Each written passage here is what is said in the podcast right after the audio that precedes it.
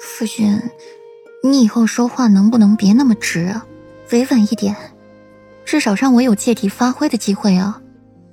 顾软继续说着，到最后又埋怨起了裴玉来，怪起他说话直了，感情是自己没了让美人借题发挥的机会了，才让美人这般挫败。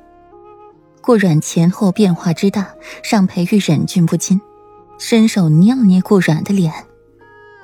软软，你怎么可以那么可爱？简直让为夫稀罕的不行啊！别捏，捏出红印子我怎么见人？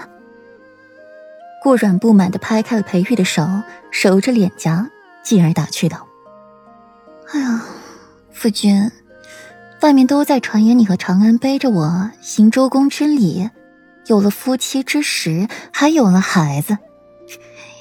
这事儿你怎么看啊？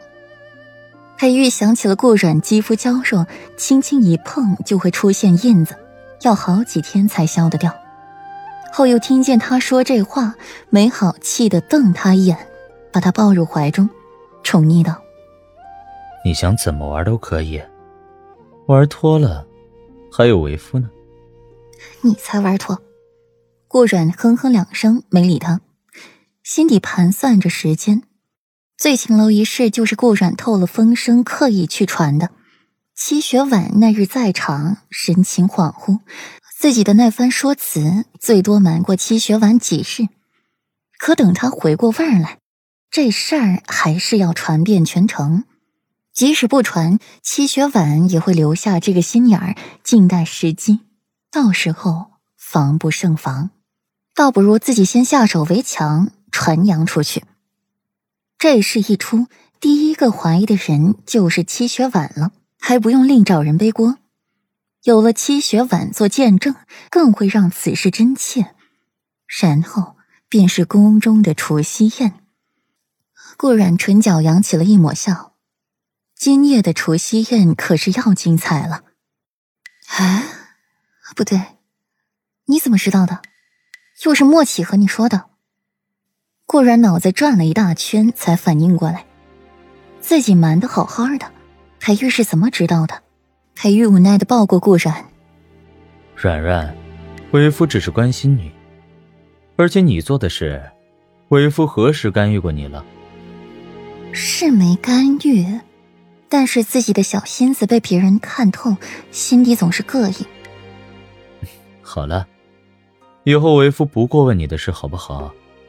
但是软软，为夫要提醒你一句：你想耍一些手段、阴谋诡计都可以，唯有一点，要护好自己，别伤了。若有人给你委屈受，尽管告诉为夫，为夫替你出气。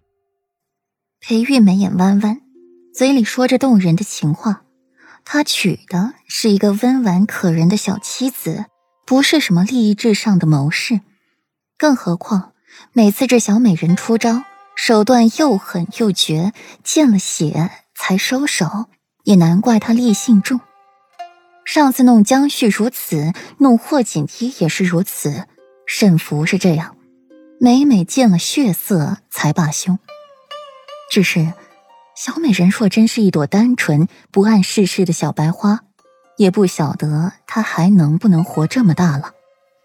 不过，软软，为夫更希望你是因为反击才出招下的手，因为这些都不是你应该做的。该沾的血，该取走的命，该背负的骂名仇恨，为夫都替你承受了。你就安心的留在为夫身边就好。顾软被裴玉拥在了怀中，沉默良久，才道一个好字。顾软心底清楚，裴玉只想要一个温婉可人的妻子，而不是一只毒蝎子。他的容忍限度只会是自己的反击、自我保护。若是超出，夫君，你的底线在哪里？